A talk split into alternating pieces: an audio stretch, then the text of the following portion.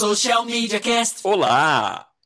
Hoje é 14 de setembro de 2023 e esse é o episódio 327 do Social Media Cast, o seu podcast sobre marketing digital.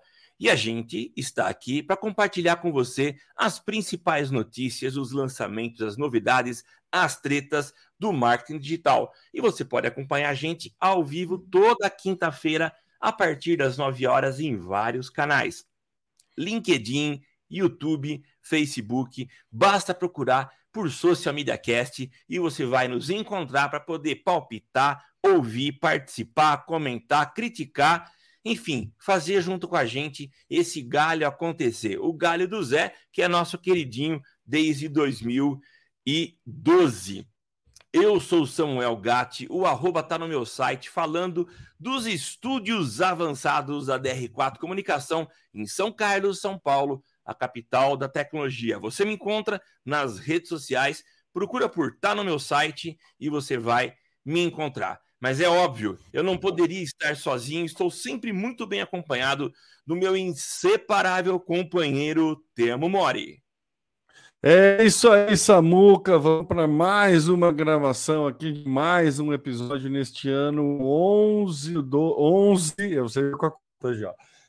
Do Social Media Cast, lembrando todo mundo que eu sou o Temo Mori, o arroba Temo Mori lá no X, vai, vai essa, vai ser a nossa piada de tiozão essa, né? Tá vai, vai. Né? é, arroba Temomori no Instagram, no LinkedIn, ead.temomori.com.br, enfim, temos em todas as redes sociais, inclusive fora delas, e vamos em pauta nessa muca. Vamos, Temão. Mas sabe, só fazendo um comentário, essa coisa de falar X ou falar X, pra gente é meio estranho falar X, né? Existem histórias de marcas que chegaram no Brasil tentando emplacar a pronúncia na, na, na língua original, mas não conseguiram. E o, X está sendo a mesma coisa. Eu estava assistindo essa semana é, um, um, vídeo com um cara que chama Breno Mazzi, é um cara especialista em em Apple e agora em Tesla também. E o cara, na hora de falar, ele não fala. Várias vezes ele citou o, o ex-Twitter como X e não como X. E olha que ele está morando, ele é brasileiro, mas está morando lá na gringa. Enfim, então a gente pode falar do jeito que a gente quer, sendo X ou sendo X. O que está valendo é a gente estar tá falando dele. Xingando clássico é o. Mac nessa muca, o, né, questão de o clássico nessa questão de pronúncia e alteração da marca é o Mac, né? Que aqui no Brasil ele até o aplica, ele mudou o McDonald's, né? Aqui no ah, Brasil sim. o aplicativo é Mac, né? Teve uma, um trabalho de marca ali para associar a marca à pronúncia dentro do é Brasil. É Quem está sofrendo com isso é a, a rede mexicana de, de lojas de conveniência, né? A Oxo. Né? Esse Oxo, ah. só que se escreve Oxo, né? O-X-X-O. É. E eles estão fazendo uma campanha, fizeram, lançaram uma campanha ensinando a pronúncia mas, assim, é, é, mais fácil você se adaptar à pronúncia e, e aceitar do que efetivamente tentar acho. educar o país inteiro para falar o nome da sua marca de, é, direito. Eu lembro muito bem é, de uma outra campanha que foi muito boa, que zoou com o próprio nome, que foi a Head and Shoulders. Você lembra? É verdade. Que foi a, a campanha com o Joel Santana. Isso é, mesmo. Por conta do inglês, então tem, tem marcas que tem que fazer esse trabalho de explicar o, o próprio é. nome nessa. É que tem marca que, que consegue, que já tem na sua concepção uma pegada mais bem humorada. Então, Head and Shoulders, Head and Shoulders consegue, porque lá nos Estados Unidos, eles têm um trabalho, aliás, até meio malucão, é bem fora do nosso padrão. Nonsense total. Nonsense, né? exatamente. Então, acho que é de boa. Mac também, até por causa do público-alvo principal, então é uma coisa muito mais light. Mas eu lembro de um caso clássico da chegada no Brasil da LG, que chegou aqui, é uma marca sul-coreana, chegou como LG. E o brasileiro, ele, ele tem uma certa vergonha de fazer a pronúncia do inglês, às vezes colocar a língua no céu da boca, tem essas coisas. Então, O LG. A não ser que agora... você seja publicitário, essa Assim, é, para falar do budget, do monte de coisa. Vou gravar. Target. Um... É, o Target. Me empresta o DVD, mas se não tiver, pode ser no Drive. Então, drive. é, então é interessante a gente entender qual é a personalidade de cada marca e o quanto que ela consegue se adaptar à cultura, né? Mas enfim, o Social Media Cast está começando e a gente tem uma pauta aqui para o share dos nossos ouvintes. E vamos lá, começamos aqui com uma análise feita pelo nosso macaco prego Calazan sobre Bruno Mars e o social listening. Fala para gente aí, Temão. É, é, é engraçado, né? Porque o próprio termo social, social listening é, é uma invenção, uma reinvenção. É, é aquele negócio, né? Marqueteiro, Samuca, gosta muito de dar um nome novo para vender a coisa como se fosse novidade, né? Sim. Então, é, Customer Success. Né? Customer Success já existe há muito tempo, tá dentro do guarda-chuva de marketing, mas, né? Growth hacking, growth, é... né? todos esses termos, assim, em tese, tá tudo dentro do guarda-chuva de marketing, mas a gente acaba dando mais luz, criando especialistas nessa área, mas tem que se diferenciar né, no mercado. Sim. Eu até nem, nem vejo com maus olhos assim, em algumas áreas específicas. Acho que é legal dar uma, uma diferenciada mesmo e especializar num ponto. Mas o social listening, para mim, é um que não faz o menor sentido, porque antes era monitoramento, né? né? Assim, eu, eu, entendo, talvez, o, o, o, o termo escutar é diferente de monitorar, tá? Mas é, é, é eu, não, eu, acho que não precisava, mas assim, é... vou, vou, aceitar. É, assim, Porque assim, sou... fala. É, o escutar significa que você está absorvendo aquilo que você que está sendo falado e aí você toma alguma decisão a partir dessa absorção. O monitorar significa que você pode estar só olhando de longe e vendo se vai dar algum problema ou não. É. Mas você concorda que, tipo, não precisava, né, mudar? Eu temo, é, eu concordo. É que talvez. É que assim, a gente tem. Nossa, eu vou entrar no assunto polêmico agora. A gente, a gente aceita a condição de colônia. É, e, e, que tudo que vem dos Estados Unidos é melhor. Ou seja, se eu traduzir um, um, um, um termo utilizado no marketing lá fora para cá, vai ficar estranho. Então, é, é, audição social, como seria o social listening? Eu não sei, mas não ia soar legal. É, eu estava ontem lá na, na Uniara, para quem não sabe, a universidade onde eu já estou dando aula há muito tempo, há mais de 20 anos, e a gente recebeu uma duas alunas, né? Duas ex-alunas, uma trabalha numa construtora em Bauru e a Bruna Pires, ela trabalha no iFood. Vou até ver ele trazer a Bruna para bater um papo com a gente aqui. E é interessante A quantidade de termos que ela citou, e ela citou de boa porque eu acredito que seja a nomenclatura utilizada por, por pelos, nas reuniões, enfim, uh, em tu, nos, nos, meetings, nos calls que ela faz. Então, é interessante você ver o, o quão recheado de termos uh, anglicistas o marketing está tá envolvido hoje. Então, é interessante. Eu tento fugir mas imagine que se você está imerso numa realidade em que todo mundo fala, fica estranho você ficar usando um outro termo, né? Mas enfim. É, eu acho que eu vou, vou, vou pontuar uma coisinha mais aí nessa. Na... Vai lá. Vou ser um pouco mais polêmico até. Ixi. Vou dar uma pitada de sal na polêmica. Eu concordo com você, eu acho que tem sim essa questão do, do, do a síndrome de vira-lata, né? Do a gente se acomodar à posição de colônia, mas eu acho que também tem um, um, uma esperteza e uma malandragem de quem traz o termo para fazer uso da, da, do pioneirismo para se destacar no mercado ou né, ganhar, lucrar e render com isso, seja vendendo curso. Para mim, o caso mais clássico e emblemático é o endomarketing. Eu ia falar disso. Endo... É, é, então, endomarketing foi uma tradução deliber... era inter... é, internal marketing. É, é isso, é, é, marketing interno. E aí, um tradutor, por livre e espontânea vontade, colocou como endomarketing na tradução dele, e não contente, ele foi lá e patenteou o termo. Eu tive aula com ele, Saul Becking.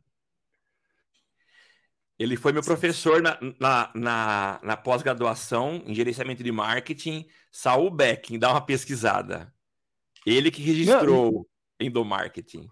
É, é, entendeu? Então, assim, e aí ele é o expert em endomarketing, sendo que não é algo novo, né? Ele só foi uma mera tradução, assim, é, entendeu? Foi. Então, é, eu acho que esse caso, é, e assim, no Brasil, super, super pegou.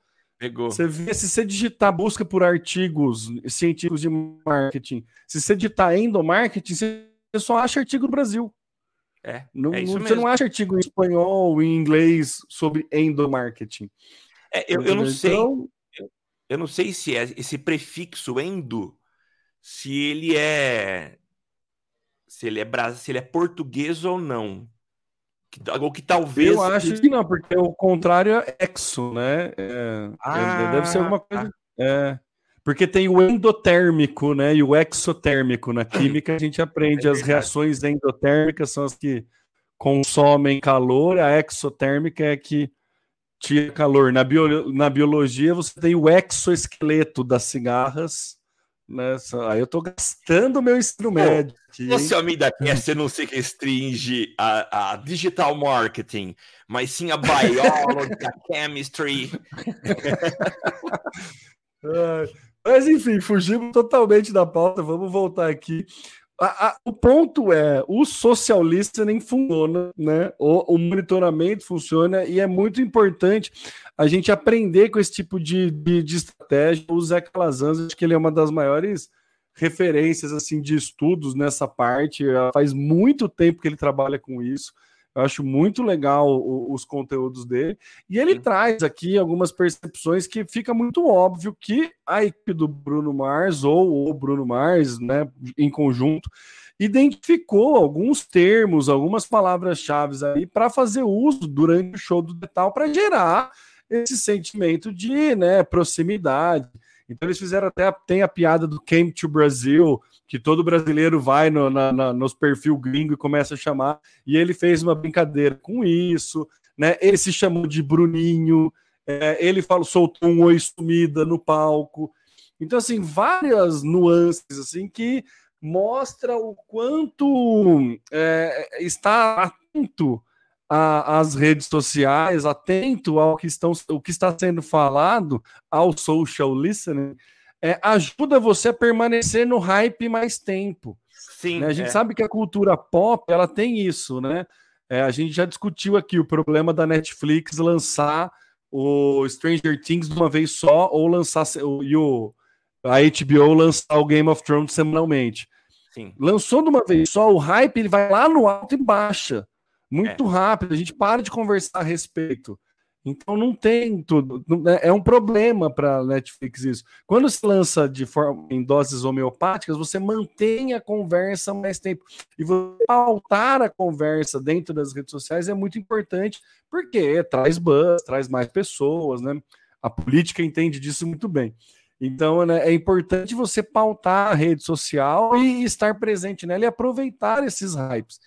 E o Bruno Mars fez isso muito bem. Foi no show tal que ele teve pico, mas em toda a estratégia de conversar com o público brasileiro antes e depois do show, assim, funciona muito. O que, por que, que eu acho legal essa pauta? Assim? Porque é muito simples de ser feito. Entendeu? É algo muito simples de ser feito e eu acho que é uma oportunidade que muita marca está perdendo e se perdeu.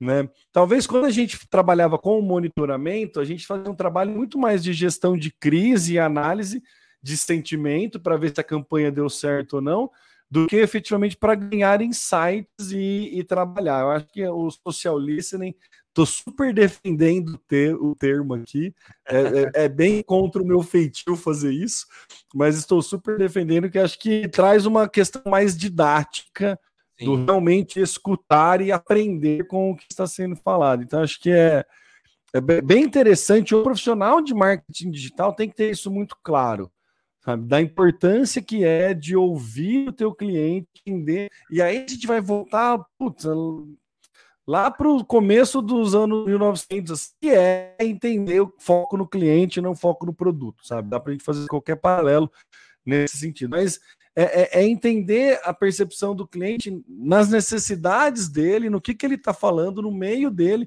e não só durante a relação dele com a tua marca, né? Acho que esse, esse é o, o, o, ponto alto aí, principalmente nas relações com a sua marca, mas também né, em, em outros ambientes. Uma galera que faz isso, e aí é da minha bolha, né? Talvez, não, sei, mas que faz muito bem isso, foi uma leva de narradores aí. Eu tenho um filho faz três anos, então faz três anos que eu não acompanho mais os esportes que eu acompanhava antigamente. Mas ah, pelo menos há cinco anos atrás, uma, uma leva de narradores esportivos da ESPN, eles faziam muito uso de, de meme de internet para é, nas narrações. Assim, o Rômulo Mendonça, o, o Everaldo Marques, Aria Guiar, toda essa galera, assim, os caras direto, é, é a galera que tá antenada em, em piada de internet, aproveita o rádio e traz numa transmissão de, de mídia tradicional para gerar essa conexão com o público. Então, assim, são coisas muito fáceis de fazer. Né? É, é um esforço muito pequeno que gera efetivamente a conexão. Eu vi esses dias no TikTok um corte de uma narração do Rômulo Mendonça, que é isso, é só até hoje gera buzz para o cara. Uma narração que ele fez brincando com um meme do Senhora, lembra que a senhora Senhora. A repórter está entrevistando, senhora, senhora. E daí era isso, era uma, um futebol americano, o cara correndo um atrás do outro e ele, o narrador gritando, senhora, volta aqui, senhora. Era isso, mas eu vi esses dias, sabe? Então é isso, é aproveitar muito bem o que já o material que já é criado pelos clientes dentro da pelo, pelos espectadores, pelo público dentro da, das redes sociais. A cultura pop faz isso muito bem, né? É, eu não lembro qual, qual cantora que colocou a, a Gretchen no, num clipe por conta disso também. Ah, pode crer, verdade. Eu, eu ah, vi uma matéria, se encontraram depois. E cantorona, ah, não é qualquer uma, não. Não, é. é, é eu, eu, ia chutar, mas eu fiquei com medo de chutar o um nome é, e, e, falhar miseravelmente, mas essa falha já foi miserável também, né? Pra... Eu ia chutar, mas eu vou. Depois eu, eu pesquiso aqui, eu já volto, Samuca, tá mas comente sobre a tua percepção do então. socialismo. Temo, eu acho que a gente trabalha, a gente trabalha com publicidade, vive Kate pensando... Perry. Kate Perry. Kate Perry, isso mesmo. É. A gente vive pensando em conexões, porque eu acho que são as conexões que geram vínculo do público com aquilo que a, com a mensagem principal que a gente quer passar. Na publicidade, isso é muito comum. Você pega elementos da cultura, elementos do dia a dia. Uh, eu, eu não lembro se foi na, na conversa que a gente teve com o Oswaldinho, que criou campanhas para grandes clientes, e uma das campanhas que ele criou para Sadia, ele pegou uma referência da infância dele e que é muito comum em famílias é, mais simples, e ele conseguiu utilizar essa referência numa campanha. Então, isso gera uma conexão. Vendo essa, essa ação prévia feita pela equipe do Bruno Mars, e vendo, por exemplo, uma postagem que tem aqui, que o Calazans colocou, nós vamos colocar aqui nas notas do cast a referência para vocês darem uma olhada, mas tem é, um vídeo que o Bruno Mars fez é muito legal, porque isso gerou uma, gera uma conexão gigante. O que, que ele fez? Ele provavelmente, previamente, antes do show, ele foi para algumas ruas, eu não sei de que cidade, e gravou algumas cenas. Uh, vestido com roupa da seleção brasileira, é, de bermuda, um, assim, um, uma, uma roupa que qualquer, qualquer brasileiro usa. Então já gerou uma conexão, ele aparece dançando, interagindo com pessoas, e num jeito muito descontraído, que é o jeito do brasileiro. Então isso acaba gerando uma conexão muito legal. A gente vê direto em shows, isso é comum, quando o cantor pega a bandeira do Brasil. Isso mexe com a gente. É uma forma que ele se identifica, uma forma dele mostrar uma identificação com o Brasil. E aí você vê uh, uma postagem dele dizendo que depois de seis longos anos ele voltou ao Brasil, agradece a São Paulo por duas in, é, inacreditáveis noites, e aí ele coloca em caixa alta: Eu te amo, Brasil, sinceramente, é, é, seu Bruninho.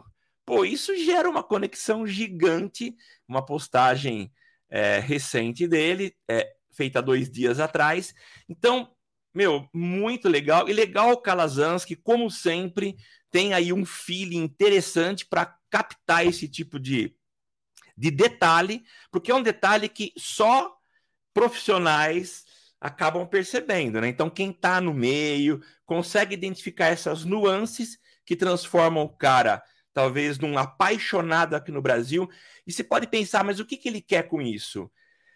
O que ele quer com isso é cada vez mais ter aqui nos brasileiros algo que vai além do gostar das músicas dele, mas de se identificar com, com o cantor, o que pode gerar, e eu estou dizendo aqui numa. Não que seja o objetivo principal, mas pode gerar em mais consumo de música em streaming dele, pode gerar em mais frequência em show dele, ele pode estar tá aqui arrebanhando uma quantidade de seguidores que são muito mais apaixonados, talvez sejam evangelistas da marca Bruno Mars, né? Que vão consumir eventuais produtos. Então, meu, que, que show que ele deu nessa conexão com o Brasil e que show que Calazans deu, fazendo uma análise muito profissional do que eles fizeram. É claro que o Calazans não consegue entender de fato o que a equipe do Bruno Mars pensou, mas dá para tirar algumas, pensar alguns elementos e com certeza foi um trabalho muito bem feito. A, a, a manchete, o título do, do, do, artigo que o Calazan escreveu é Bruno Mars nos deu uma aula de. É isso. É, é, é o que a gente precisa a gente parar, estudar, entender como fazer uso disso nas nossas estratégias. Eu acho que é. é esse o ponto. E você não precisa monitorar somente a sua marca, né? Esse é o ponto. É, isso mesmo. O oi sumido, esse tipo de brincadeira que ele faz, não é. A equipe não está olhando só a marca, mas está ali olhando o mercado um todo para entender e, e, catar essas nuances e tudo mais. Exatamente. Enfim, mandaram muito bem. Muito legal. Vamos para a próxima agora, Reels prejudicando a receita do YouTube, e eu acho, Temo, eu tenho a leve impressão de que nós chegamos a comentar alguns episódios atrás sobre a questão de monetização uh, em vídeos curtos. Uh, que a gente tem aí uma diferença grande de possibilidades de inserção de anúncios em vídeos longos, eu assisto alguns youtubers, já falei isso, mas eu tenho um monitor aqui do meu lado. Enquanto eu trabalho, dependendo do meu interesse no período, eu tô deixo vídeos rolando aqui do lado para eu poder ter mais informações. E a gente sabe a quantidade de anúncios que são inseridos dentro desses vídeos YouTube. Quanto mais longo é o vídeo, mais inserções de anúncio a gente tem. Então, Há vídeos que exageram, que aliás eu acho que isso compromete demais a qualidade da, da, do assistir vídeos, né? Mas enfim, é a forma deles monetizarem o canal e ganharem, ok. É, quem reclama paga a versão uh, paga do YouTube, né? E não fica reclamando. Mas enfim, YouTube está vendo agora que shorts tem prejudicado vídeos longos e afetando demais a receita. A gente tem aí os shorts, que são uma alternativa criada pelo YouTube, criada não, copiada pelo YouTube, hum, boa. conceito uh, que, foi, que foi trazido pelo TikTok, né? Uh, então, o, e o Reels no Instagram. E o que, que o YouTube está vendo agora? Que os shorts são uma, uma, uma classe de vídeos ou um tipo de conteúdo que é restrito a um minuto, e nesse um minuto fica estranho ele ter a interrupção de vídeos uh, no formato que a gente está acostumado a ver no YouTube.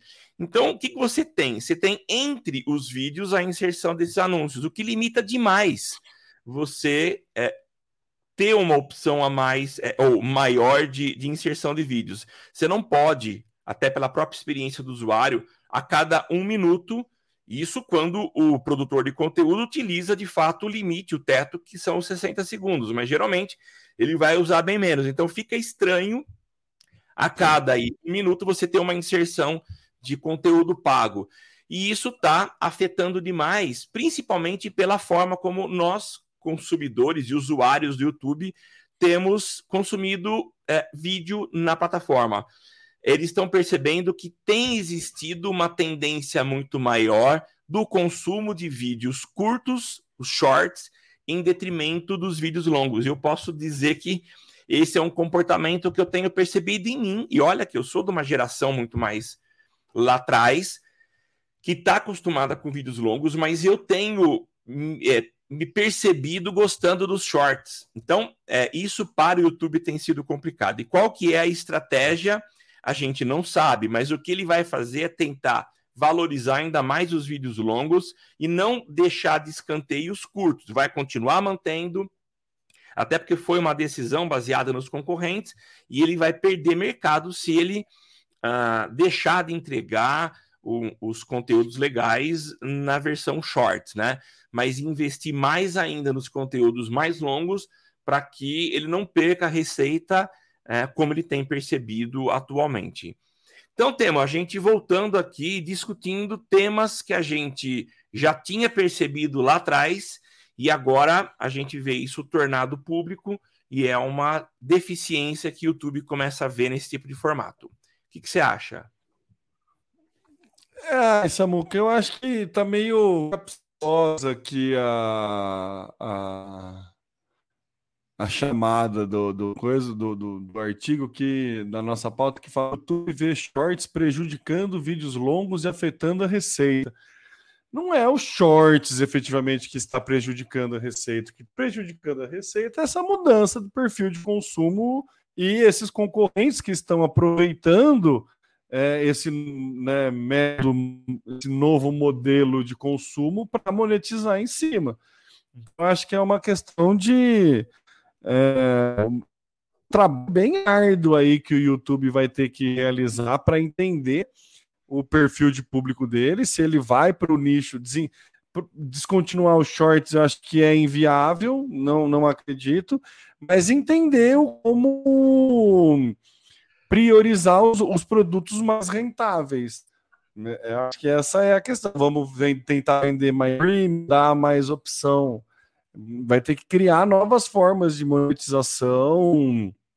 Enfim, ele está numa, num, num, ponto de virada aqui, num, num, num momento bastante delicado, né? Porque ele fez ferramenta para competir com o mercado e essa ferramenta é, acaba trazendo uma audiência que não monetiza dentro da plataforma. Então, é melhor você ter uma audiência que não monetiza dentro da plataforma ou essa audiência ficar fora? É. Porque em algum lugar eles vão consumir o vídeo curto, né? Esse Sim. é o ponto. Num, o, o, fato dele dentro no shorts não vai aumentar a receita dele. Não. Não é isso, né? É, então, é, é bem, bem complicado mesmo o momento aí, porque precisa fazer uma análise bem bem ou criar um novo produto, é, é, é a hora de né, botar a, a, os designs de soluções, os designers de produto para pensar. Porque tem essa demanda, tem essa, esse hábito de consumo, tem esse novo perfil de consumo, e o YouTube não está conseguindo monetizar com ele. É, é, é esse o ponto.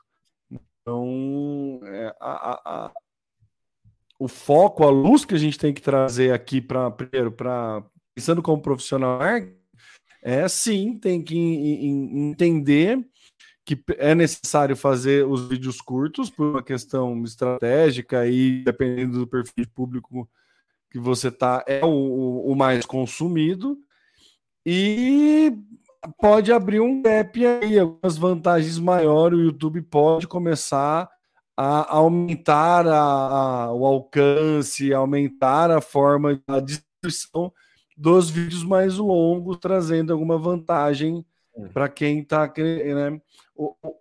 a solução mais rápida pensa é melhorar o produto vídeo longo, né? Melhorando, como que se melhora esse produto vídeo longo, né? Ajustando os ritmos ali para tentar exibir mais, né? Melhorar a experiência do usuário nessa parte né, entendeu? Ter uma inteligência melhor nos vídeos relacionados, sabe? Dá, dá, dá para melhorar, tentar fazer esse trabalho que vai atrair para produzir lá dentro. Mas isso é algo que é uma melhoria contínua que já deveria estar sendo feita, já deve estar sendo feita, né? Então, é. Tá com uma boa, uma bela batata quente na mão aí o YouTube, hein? É, é uma batata quente. Agora, o que a gente pode pensar é o seguinte: é, concorrentes que utilizam formatos de vídeos curtos têm sobrevivido e a gente não vê essa reclamação. É, criaram soluções que permitem que esse formato seja viável, continue sendo viável. Se a gente pensar assim, o TikTok, ele é basicamente desse perfil de vídeo. E está aí tentando encontrar soluções para viabilizar ah, cada vez mais o crescimento do faturamento, formas de anúncio, ainda bem limitadas, mas eu acho que tem como pensar em soluções. Você falou em aprimorar uh, soluções, experiência para os vídeos longos.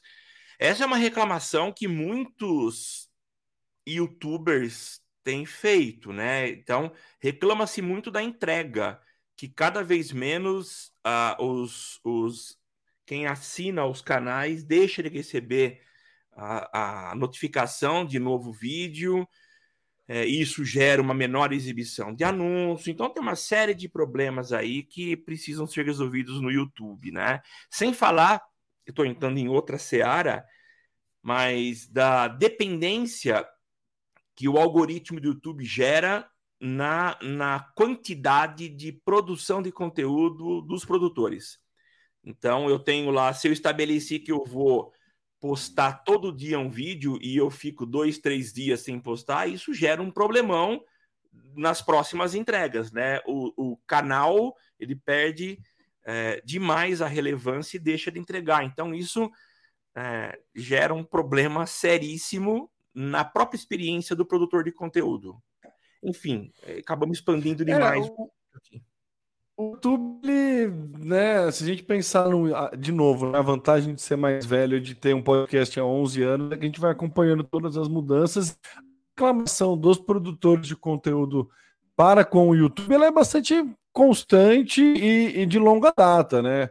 É, desde diminuição de receita, algumas dificuldades. Então, o YouTube ele foi apertando o, o né, a, a, puxando a ordem do lado do, dos criadores de conteúdo, né, aos poucos, e agora ele está numa situação que talvez seja um momento de voltar a dar mais esse público, né, de entregar mais receita. Tem o super chat, tem algumas né, coisas para criação de comunidade, mas ainda tem algumas coisas que é bem difícil. Por exemplo, você fazer uma live no YouTube, cara, não é igual o Instagram que você aperta um botão. Não. É verdade. Entendeu? Você precisa pegar um token, botar no OBS ou usar uma plataforma de terceiro que nem a gente faz aqui. Sabe? Não é uma coisa orgânica, assim, não facilita. O estúdio de criação do YouTube, beleza, é legal, tem uma edição ali, entrega. Mas, por exemplo, é, não tem é, motor de busca, assim, já faz isso, ele não oficializa, mas poderia oficializar, por exemplo, uma inteligência artificial para escutar, transcrever todos os artigos, todo tudo que é falado, entregar mais possibilidade de conteúdo. Por, por exemplo, o YouTube tranquilamente poderia criar uma ferramenta de fazer cortes de vídeos, video nuggets, sabe, com inteligência artificial.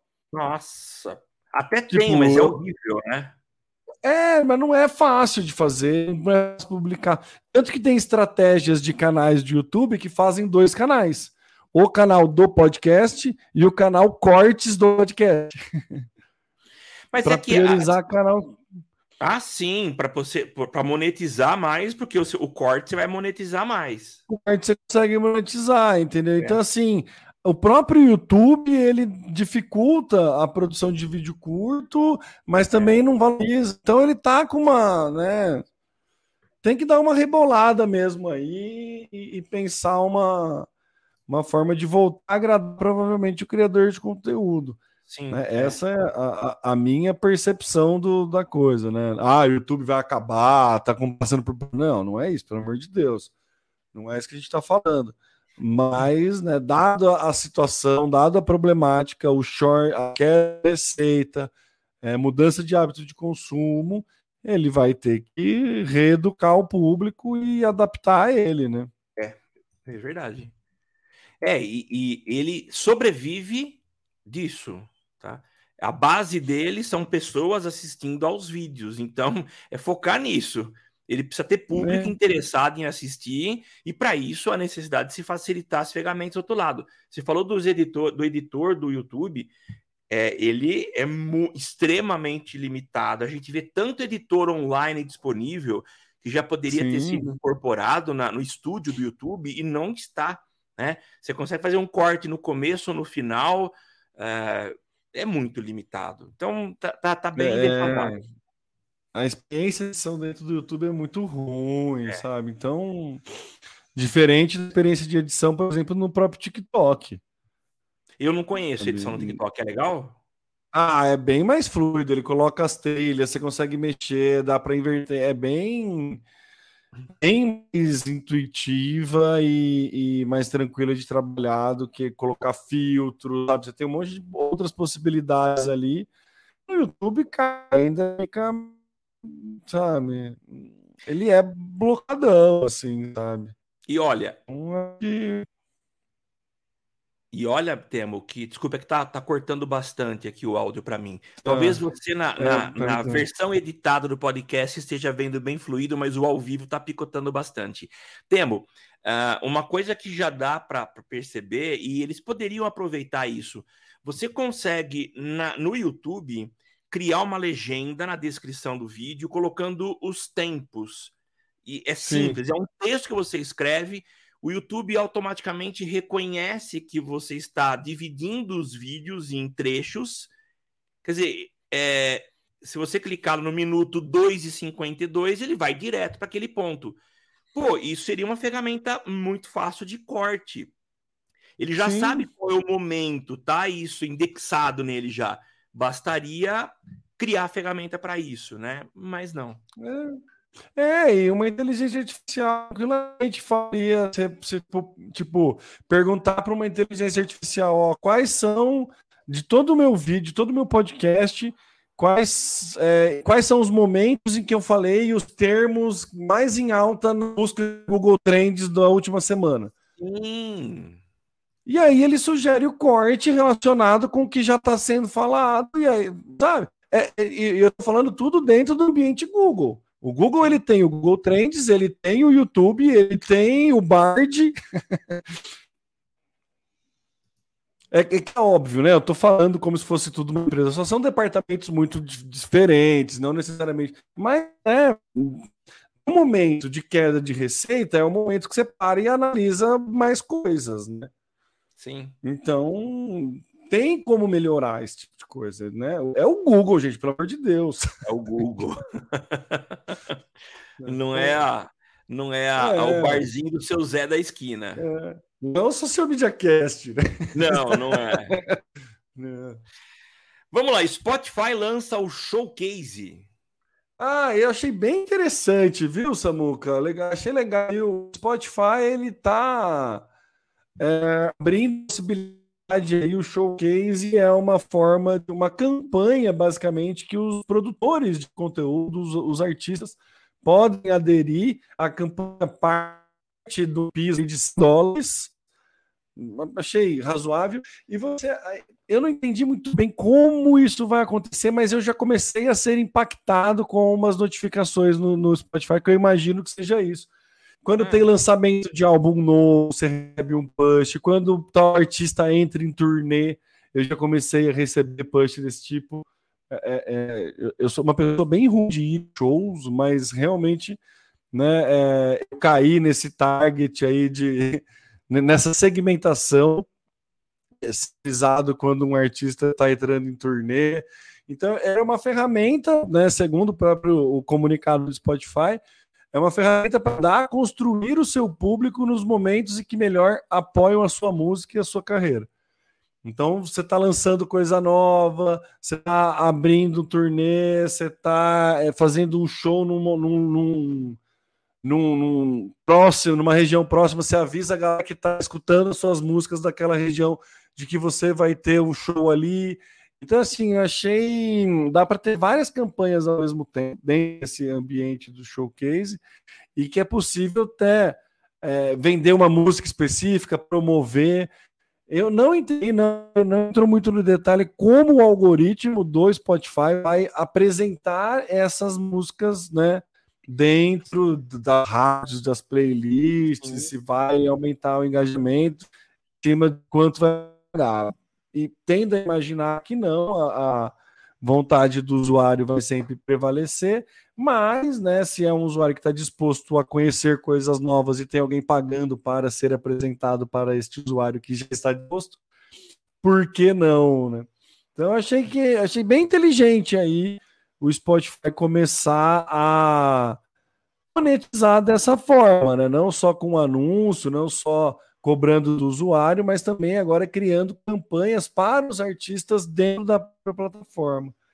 Achei, achei bem legal. Gostei muito do, do caminho aqui que tá que o Spotify está tomando e o Spotify é uma, é uma plataforma que tem tem se mostrado muito madura nesses né, na decisão de partir pesado para podcast, de ter produtores específicos, tem é, conteúdo só no Spotify, a forma de consumo tá bom, agora você pode pagar né, diretamente no Spotify para poder ter conteúdo pago dentro do Spotify, enfim, tá com bastante possibilidades ali, eu tô achando que tá sendo cada vez mais uma plataforma bem é muito bem estruturada ali para quem quer fazer um bom uso dela. O que, que você achou, Samuca? Nossa, Tema, achei muito legal e eu estou pensando aqui numa aplicação eu vou chamar de democratização. Algumas pessoas podem me criticar, mas eu quero, eu quero falar o porquê que eu acho que é uma democratização. Uh, uma campanha do showcase custa a partir de 100 dólares, 490 reais. Tudo bem, é uma grana alta para muita gente, mas se a gente comparar com vai, 10 anos atrás, 20 anos, quando uma pequena banda, um pequeno cantor desconhecido queria aparecer, ele camelava demais. Então existia um gap muito grande para ele conseguir uma gravadora que faria todo o trabalho de distribuição, de divulgação. Quando vieram as plataformas de streaming, a gente começou a ter um acesso muito mais facilitado, porque agora eu estou é, ocupando o mesmo espaço, a mesma prateleira que grandes bandas. Eu, um pequeno cantor, um, um músico é, em início de carreira, e agora, com, esse, com essa alternativa, com um valor não tão alto, uh, é possível eu aparecer um ter um destaque. Não entendo, talvez, qual vai ser a estratégia de entrega, como vai ser entregue, como vai ser selecionado o público uh, que vai ser impactado por essa por esse showcase, mas eu acho que é uma forma de pequenas bandas terem uma notoriedade, conseguirem aparecer uh, diferentemente de como era antes que necessitava de um investimento muito maior. Achei muito legal, Temo. É, o Spotify é uma das, da, das funcionalidades bem legais do Spotify. É ele criar a playlist para você com base no que você gosta.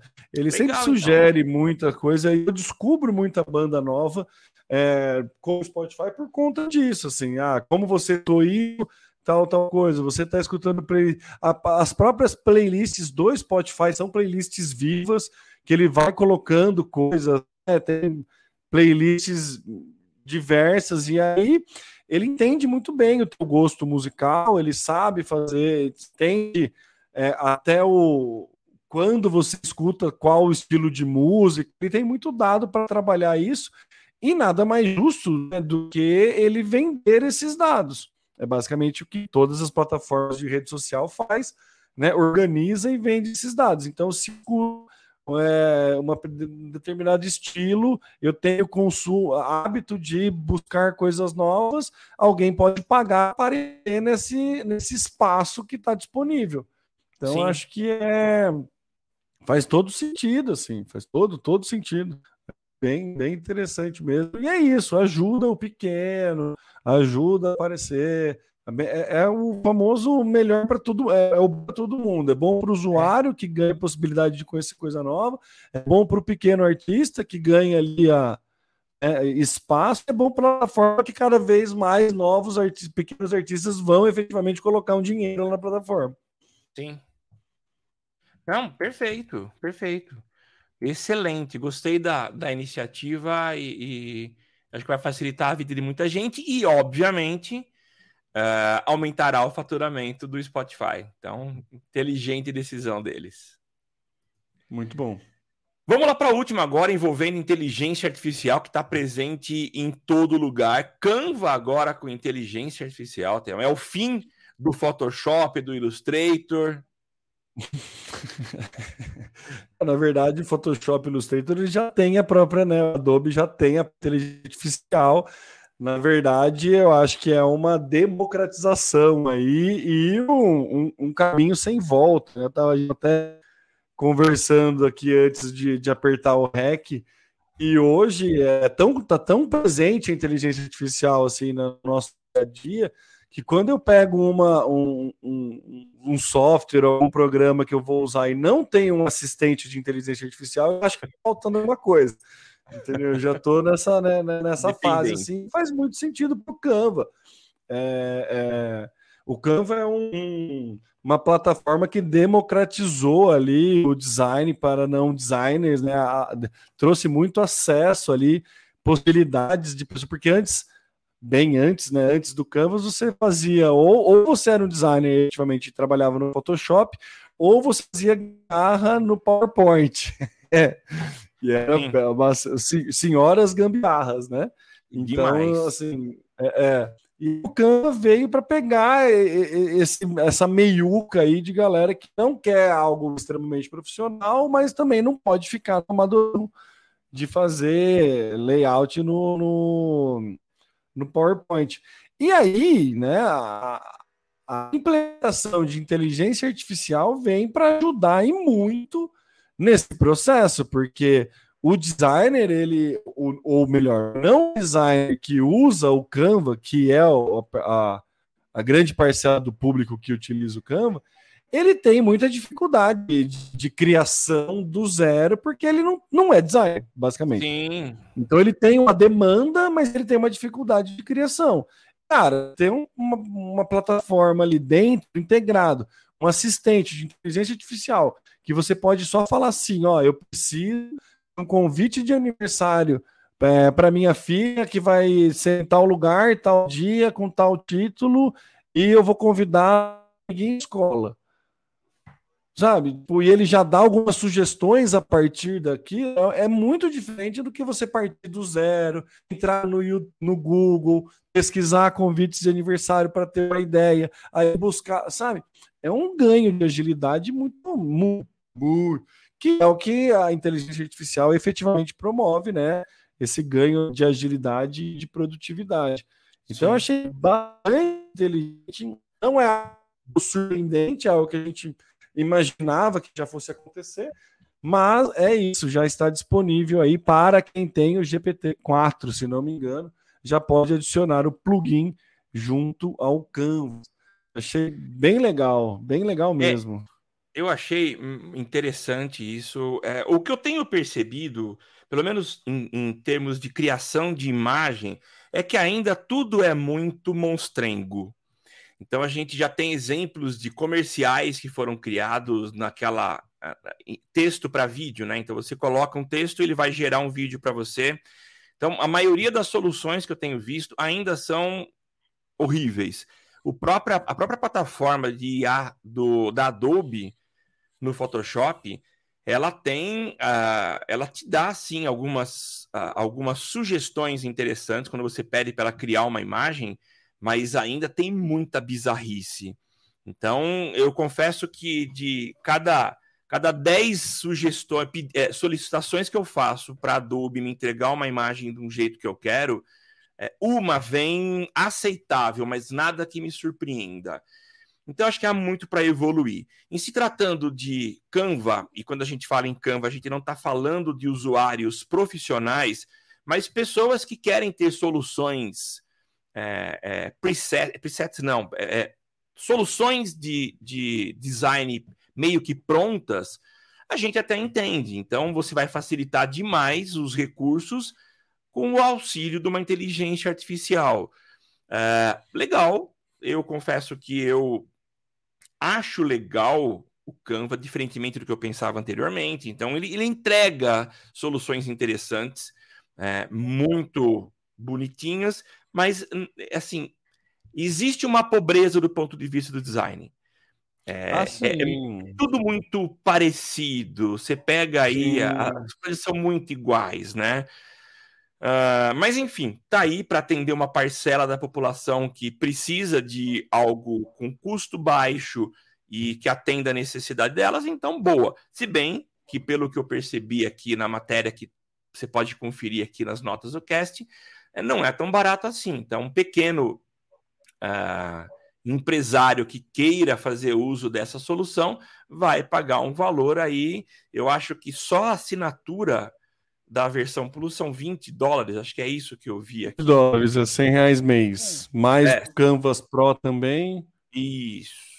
Então, é, é, é, Mas resolve, né? Se ele quer ele mesmo dar soluções e se ele entender que o que a inteligência artificial vai criar vai resolver o problema dele, boa.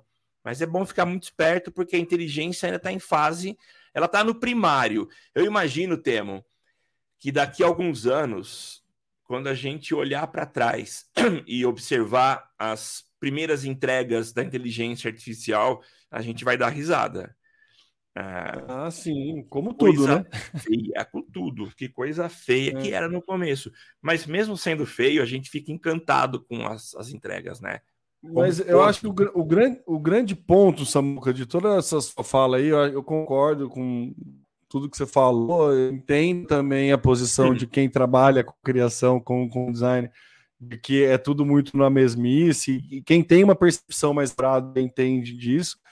Mas são dois pontos. Né? Primeiro, que quem não tem essa percepção apurada, o, o a, a, pasteurização do design tem. Então, é nesse, nesse nível que o Canva atua e tá tudo bem, tem esse tipo de mercado. É, mas a coisa que você falou, né, que a Adobe você precisa fazer de 10 para pegar um, para ainda nada que te surpreende, mas que ainda vai ter um tempo de evolução. O meu ponto é exatamente esse tempo de evolução. Quando você fala alguns anos, eu chuto um ano, no máximo, assim.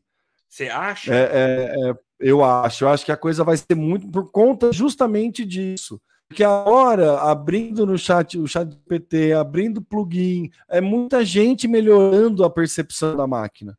É muita gente. Tem uma grande é, evolução de seis meses do Mid Journey, por exemplo.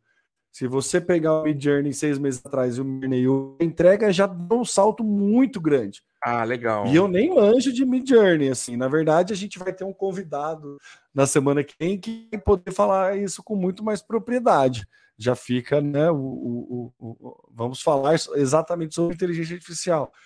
Mas é isso, sabe? Já tem um ganho. O próprio Chat GPT, é, primeiro que tem um, um ganho de, de, habilidade do usuário.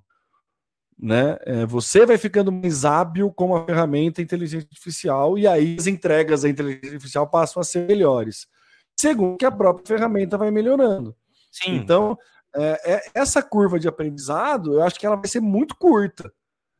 Comparado com a curva de aprendizado de tipo quanto tempo demorou para o Snapchat, ah, sabe, é. para o, o, consumo de vídeo curto efetivamente pegar. É. Sabe? É, é, é, isso.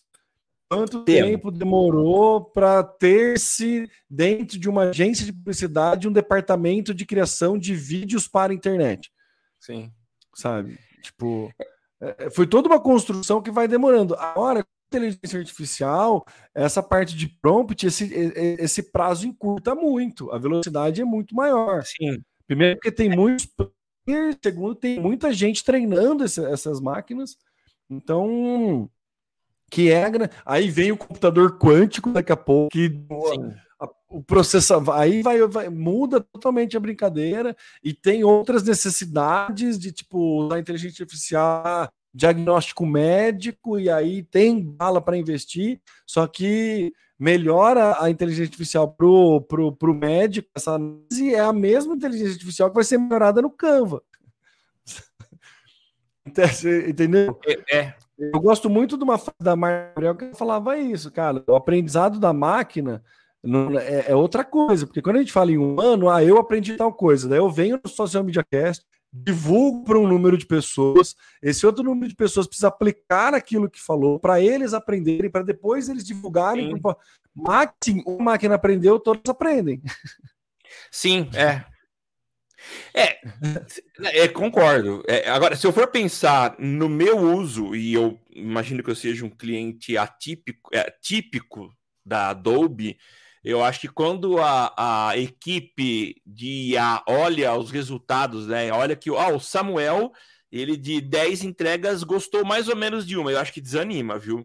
Tipo assim, olha, pô, será que um ano só vai ser suficiente? Porque, cara, ele não gosta de nada que a gente entrega. É... Ah, eu acho que não, cara. Próxima que ele precisa fazer oito e você escolhe uma. É, tomara. É, é, porque é uma máquina que vai fazer essa conta. E aí vai é, ter até uma questão de personalização para você, Samuel, do seu estilo de design. Sim. Entendeu? Não é um humano que vai fazer essa conta. É. Esse, esse é o ponto. Então você faz isso em escala.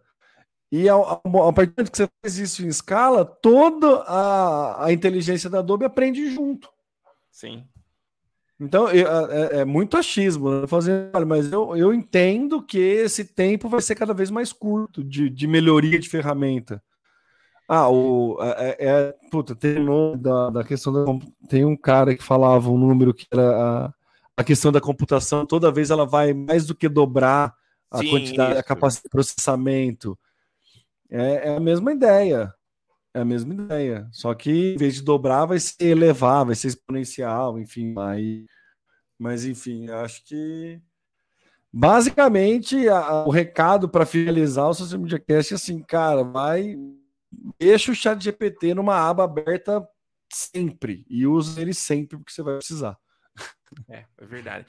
É, eu já falei, eu tenho usado bastante o Edge como ferramenta para me ajudar como IA. Não tenho a versão paga do, do chat GPT, mas tenho ouvido muita gente comentar o quanto que tem ajudado. Isso aí.